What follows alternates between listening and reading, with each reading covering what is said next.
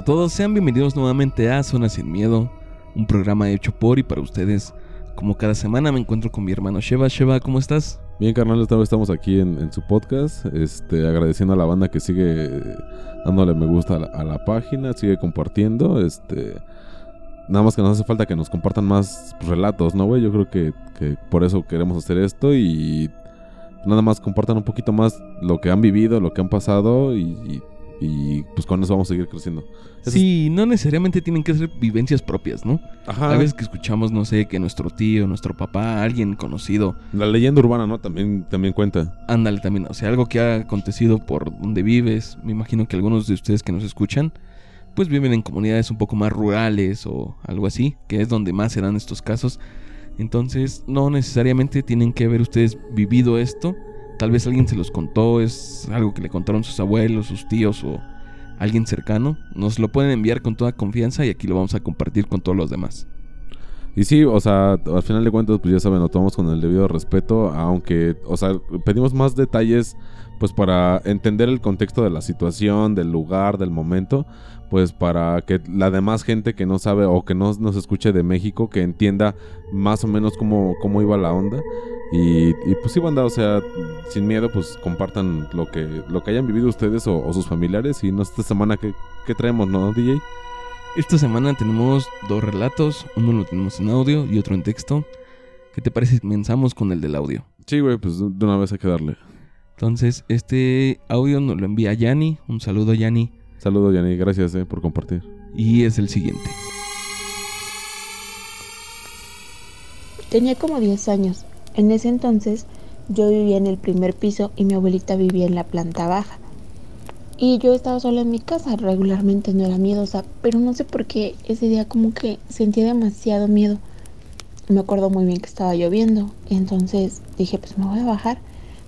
Ya me bajé, me tapé y justo al lado de las escaleras está el baño. Entonces desde el baño me pregunta mi abuelita por mi mamá. Me dice que me que tenga mucho cuidado porque las escaleras son muy resbalosas cuando llueve y pues yo estoy platicando con mi abuelita desde el baño. Total que ya este llego a su cuarto y cuando me meto lo primero que hago es verla. O sea, está junto todo, están las escaleras, enfrente está su cuarto y al lado el baño. Entonces me meto y la veo ahí y me dice, ¿con quién estás hablando? Y yo, contigo. Y me dice, no, ¿con quién hablabas? Y yo, pues estaba hablando contigo. O sea, yo pensé que me estaba bromeando, pero ya cuando la vi muy seria, me dice, no, en serio, ya llegó tu mamá, ¿con quién estabas hablando? Y ya le dije, pues es que tú me preguntaste que, que si mi mamá no estaba, que me bajara con cuidado y ya mi abuelita pues ya seria, o sea, me dice, no, yo no, yo no te pregunté nada, o sea, yo te escuché hablando, pensé que ya había llegado tu mamá y en la casa solo estábamos ella y yo. Entonces mi abuelita se vuelve a tapar y sale al baño y me dice, es que no hay nadie, ¿con quién estabas hablando? O sea, ¿con quién hablaste? Pero pues obviamente todo fue súper clarito.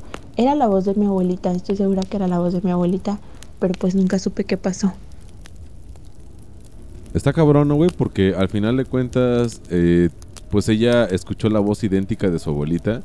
Y, lo que platicamos en programas pasados, eh, estas entidades, estos entes, adoptan tanto la forma como a veces el audio o el sonido de, personas que conocemos para que tengamos la seguridad de que son ellos. No sé si sean energías tanto familiares como energías de...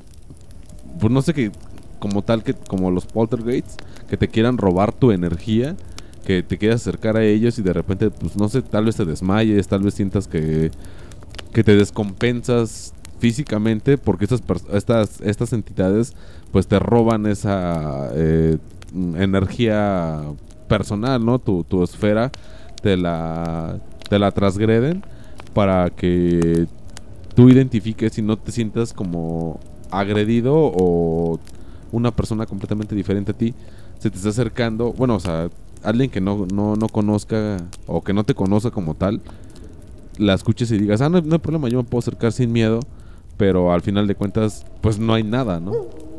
Este relato es muy parecido a un... Yo digo que es como un creepypasta o algo así. Se hizo muy popular últimamente.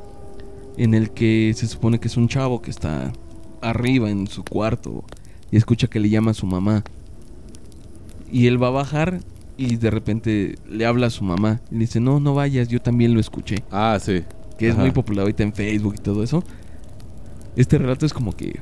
Bueno, me, me recordó totalmente a ese creepypasta. Entonces, no está tan alejado de la realidad de eso. Porque ya vimos que sí sucede. O sea, a lo mejor nosotros lo tomamos de una historia de internet y dices, ah, bueno, o sea, solo es para entretener. Pero ahorita lo que nos manda Yanni, eh, pues es como decir, o sea, sí, sí son cosas que suceden. Y he escuchado bastantes casos de, de personas que escuchan que les hablan familiares o gente que conocen. O un llanto de un bebé, ¿no? Porque también eso es común de que, oye, es que yo era un bebé y cuando te acercas, um, eso al menos me, me tocó de un, un tío que decía que escuchaba que lloraba un bebé en un arroyo, ¿no? La clásica. Entonces dice que él pues le llamó la atención porque eran como las 9 de la noche para un pueblo, eso es súper tarde y no hay nada de gente en la calle. Entonces dice que él iba caminando y de repente escuchó el llanto del bebé y, y como el arroyo quedaba a uno o dos metros, dijo, bueno, o sea, ¿quién deja un bebé así? Dice que como se fue acercando a al llanto, que vio una masa negra grandota que estaba llorando, pero era, o sea, era el llanto de un bebé. Entonces, obviamente él, pues por seguridad ya no se acercó y se puso a rezar. O sea, la verdad es que yo me, corrí para donde venía con, con mis clientes. Bueno, eh, es este comerciante mi tío. Sí, pues yo corría hacia donde, pues de donde venía caminando. Pero la verdad es que el llanto del bebé como que dices, déjalo ayudo, pero no, no supe qué era lo que esa cosa quería de mí. Es que el escuchar un bebé como que es algo, digamos, Instintivo, ¿no? común. Que digas, bueno, es el llanto de un bebé. Pero aquí lo que saca de onda es que sea tan noche. Ajá. Que digas, que hace un bebé a estas horas de la noche y junto a un arroyo, dices, Sí. ¿no?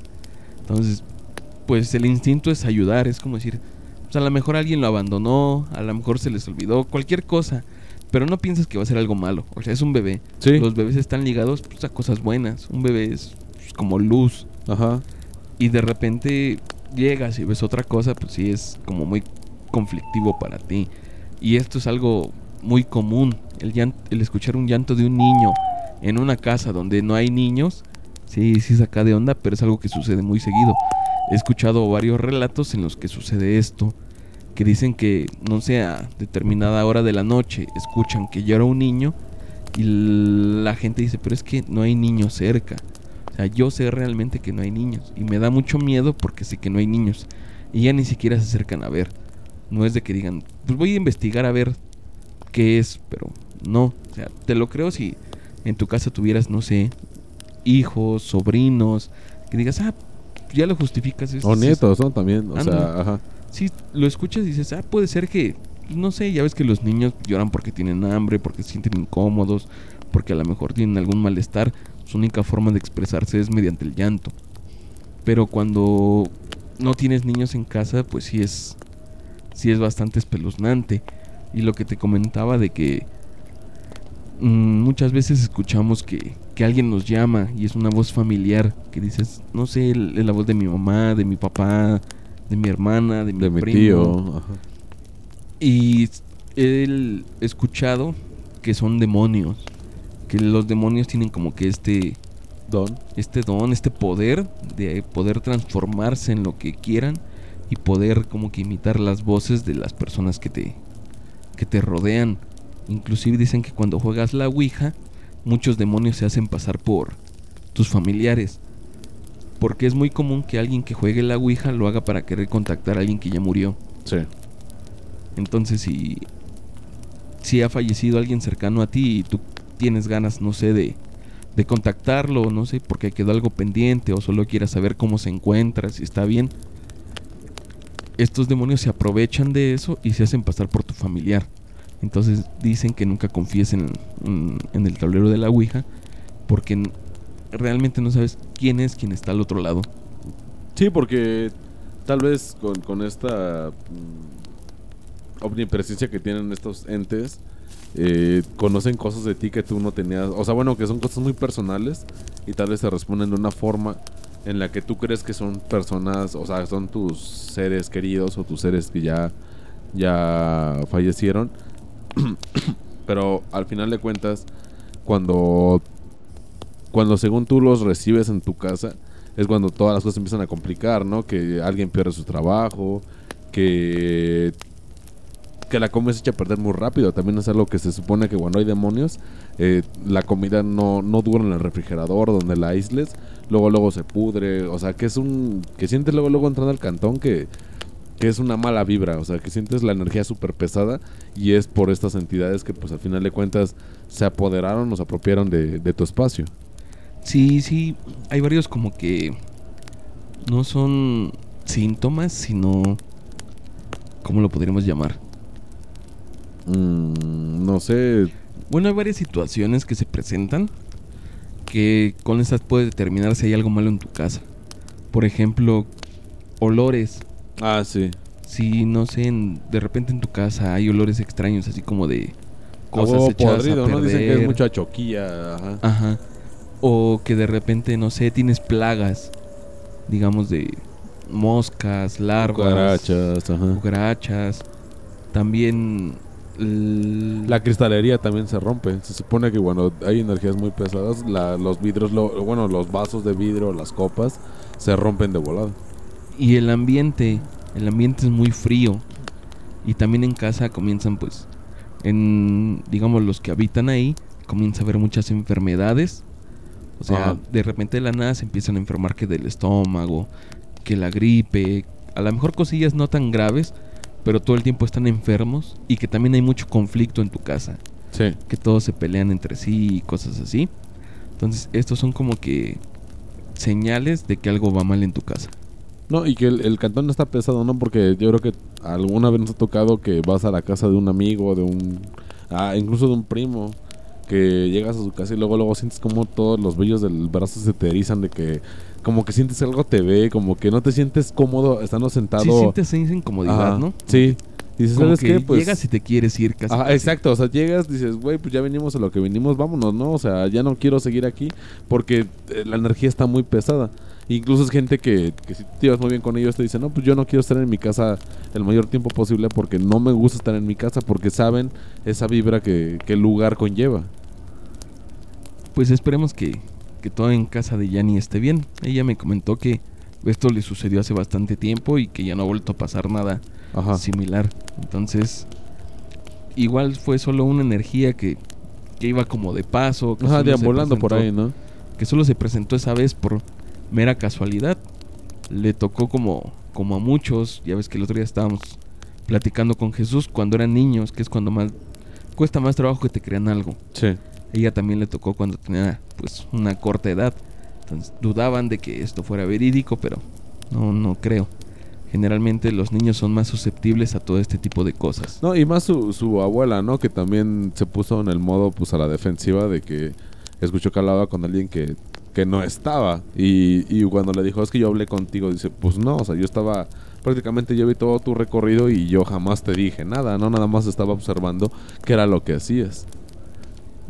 Pues, ¿qué te parece si vamos con el siguiente? Sí, pues vamos, vamos a darle, a ver qué, qué hay por ahí. El siguiente relato es anónimo. Hola a todos, espero se encuentren muy bien. Esto me sucedió el primero de enero del 2022. Fui de visita a casa de mis abuelitos por ser inicio de año. Por varias circunstancias no pudimos llegar el 31. Bueno, antes quiero comentarles que la casa de mis abuelitos está casi, por decirlo, en medio de la nada. Es una ranchería y máximo hay siete casitas. Hace poco metieron la luz. También quiero mencionar que es muy difícil agarrar señal. Solo hay en ciertos puntos. Bueno, continúo. Mis abuelitos, mis tíos, mis primos y nosotros estábamos conversando muy a gusto ya en la noche, recordando cosas tanto buenas como malas. Yo me salí a buscar señal para poder hablar con mi novio. Traté muchas veces por mensaje, pero mejor le llamé cuando agarré recepción a la orilla de la peña. Mientras hablaba con mi novio, empecé a ver el suelo, ya que es muy común encontrarte con alguna culebra o algún otro animalito, y no quería eso. Pero al momento de levantar la mirada del suelo, me llamó la atención una luz en la copa de los árboles cruzando el río. Pensé que era una estrella o algún fuego artificial, ya que en estas fechas es muy común esto. Se veía muy bonita, con una tonalidad anaranjada. Me quedé viéndola por mucho rato mientras hablaba con mi novio. La llamada duró alrededor de dos minutos. En lo que hablábamos, yo vi que no se movía para nada, así que era más probable que fuera una estrella. Así continuó hasta que noté que se iba haciendo más pequeña, hasta que la perdí de vista. En una ocasión que volteé a ver el suelo, al regresar la mirada ya no estaba, y la idea de que era una estrella desapareció. En ese momento le comenté a mi novio y empezó a decir que era una bruja, y me empezó a meter miedo, tanto que le colgué. Cuando me dijo, te estuvo observando por estar jugando con la linterna, y ahora te va a seguir. Yo salí corriendo con mi mamá para decirle, y me dijo que sí era muy probable, ya que últimamente se están viendo. La verdad me sugestioné, porque cuando ladraron los perros, salí a ver y los tres perros estaban volteando hacia arriba del árbol que queda en el otro terreno. Este no está habitado por nadie. No pude dormir y en la madrugada escuché como algo muy pesado se paró en la lámina de la casa. Empezó a caminar. Solo dio tres pasos y se volvió a ir. No quise hablarle a mi mamá, ya que ella sería capaz de salir y ver qué pasaba. Y de eso no me fío. Hasta aquí mi relato. De verdad, en mi familia han pasado muchas cosas paranormales. Las iré contando poco a poco. Creo que esta es la primera que tiene que ver con brujas. Gracias por leerme. Espero que se la sigan pasando bien y este año estén rodeados de amor, salud y felicidad. Es que, bueno, el tema de las brujas también es un, es un tema bien complicado, ¿no? Como lo menciona eh, esta luz, eh, no, no menciona que si era la clásica bola de fuego que iba cayendo, pero a mí una vez me tocó ahí en, en Querétaro este, ver, ver cómo descendía una... Pero bajan muy lento, güey. O sea, es una bola de fuego, porque sí lo son. Y, pero van bajando así súper, súper lento, güey. O sea, es cuenta que tú ves la bola de fuego, te metes al baño, te bañas, sales y apenas va la mitad de, para tocar el piso. Y esa vez que, que vimos esa bola, eh, iba bajando y eso es en Tepeji del Río, cuando me tocó verla, ahí en Querétaro. Eh, haz de cuenta que es una ranchería y la calle es muy larga. O sea, no le ves el fin a la calle porque cada, no sé, cada 400 metros hay una casita y luego otra casita y otra casita y así se van. Y donde hay una casita ponen este luces de la calle, ¿no? O sea, los postes de luz. Entonces, cuando baja esta bola, eh, yo bien recuerdo tenía como unos 10 años, yo creo. Baja y clarito se ve que de la bola, porque cuando toca el suelo la bola, sale alguien de la bola de fuego, güey. O sea, se veía la, la silueta humanoide y cuando se, como que, no sé, o sea, está, está la llama y de repente sale alguien de la llama porque es una llama muy grande, una llama como de 3 metros, güey. Sale la llama y se apaga la llama, pero ves cómo sale alguien. Entonces recuerdo muy bien que, que la, los adultos que estaban ahí nos mandaron a dormir a todos los chavillos a un cuarto.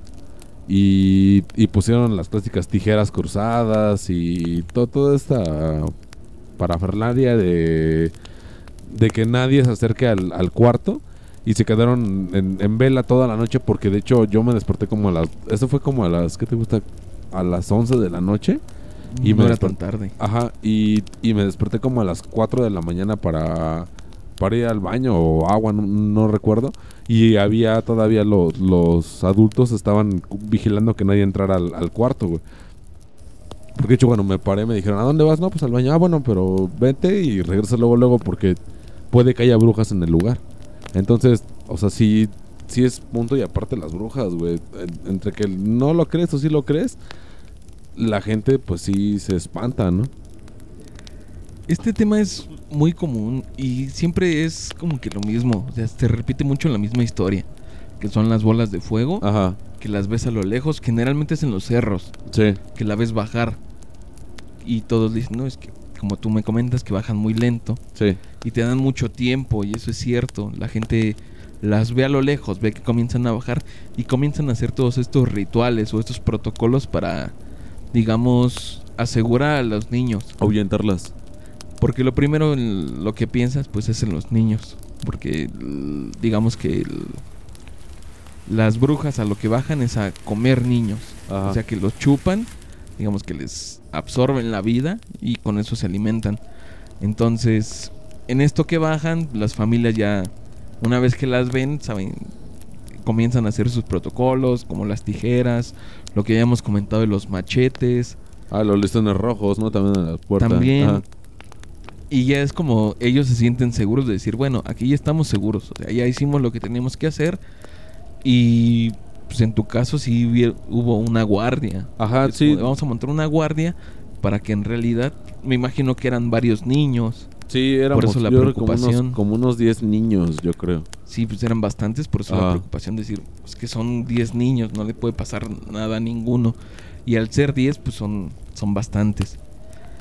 Y otra cosa de esto es cuando en el relato de aquí nos dice que, que se escuchó en las láminas. Ajá. Eso también es muy, muy común que se escuche como, como las brujas van a la casa y se escucha como un ave gigante pisa y dice dio tres pisadas y se echó a volar. A lo mejor esto sucedió porque alguien ya había hecho uno de estos rituales que habíamos mencionado. A lo mejor llegó, se pudo situar, pero al ver que no podía ir más allá, se fue igual a otra casa a buscar dónde, dónde alimentarse. Sí, y, y como lo mencionas, ¿no? O sea, al final de cuentas, tú como familiar, pues tratas de cuidar a, pues, a tus, a tus niños, a tus seres queridos. Y pones, pues todo. O sea, si son peras o son manzanas, pues tú lo haces. O sea, dicen, no, pues es que puede que bajó la bruja y de repente uno de los niños murió, ¿no? O sea, dices, ¿cómo? O sea, son niños, al final de cuentas, a menos que tengan una enfermedad terminal que nadie sabía en ese momento, a pesar de todas las pruebas médicas y lo que sea, nadie se había dado cuenta que este niño se iba a morir. Se mueren de una manera muy precipitada y muy rápida, que dices, o sea, en una noche yo lo vi, que yo lo acosté bien y al día siguiente amaneció muerto, pues ¿cómo? O sea, no, no te lo explicas. Y también he escuchado varios relatos donde los niños que amanecen ya muertos no amanecen donde se durmieron. He escuchado varios en que, no sé, el niño está en, un, en una habitación, en un cuarto, Ajá.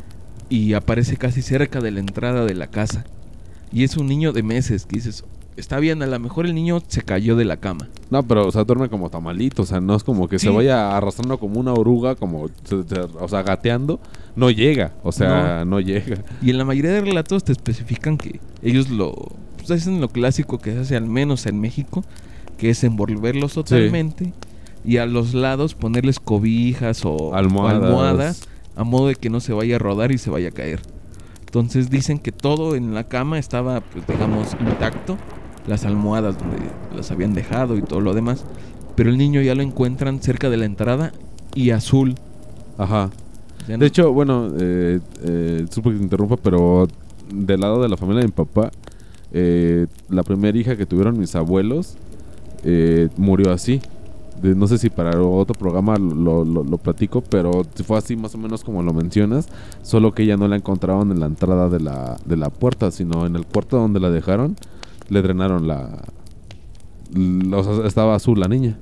Sí, entonces, si ustedes saben de alguien, de alguna historia con brujas, que ustedes hayan visto algo en alguna visita, alguno de sus abuelos, como en este caso, algunos parientes que hayan visitado y hayan logrado ver, pues, estas clásicas bolas de fuego, envíenoslo y con eso pues, van a incentivar al Sheva a que nos cuente su historia. Sí, no, pues a la que sigue, van a vernos de bruja, pues platico lo de lo de mi tía que falleció. Tenía creo que cuatro meses cuando falleció. Pero bueno, pues esperemos que sigan compartiendo, que sigamos creciendo la, la comunidad. Y pues bueno, estuvo con ustedes el Sheva.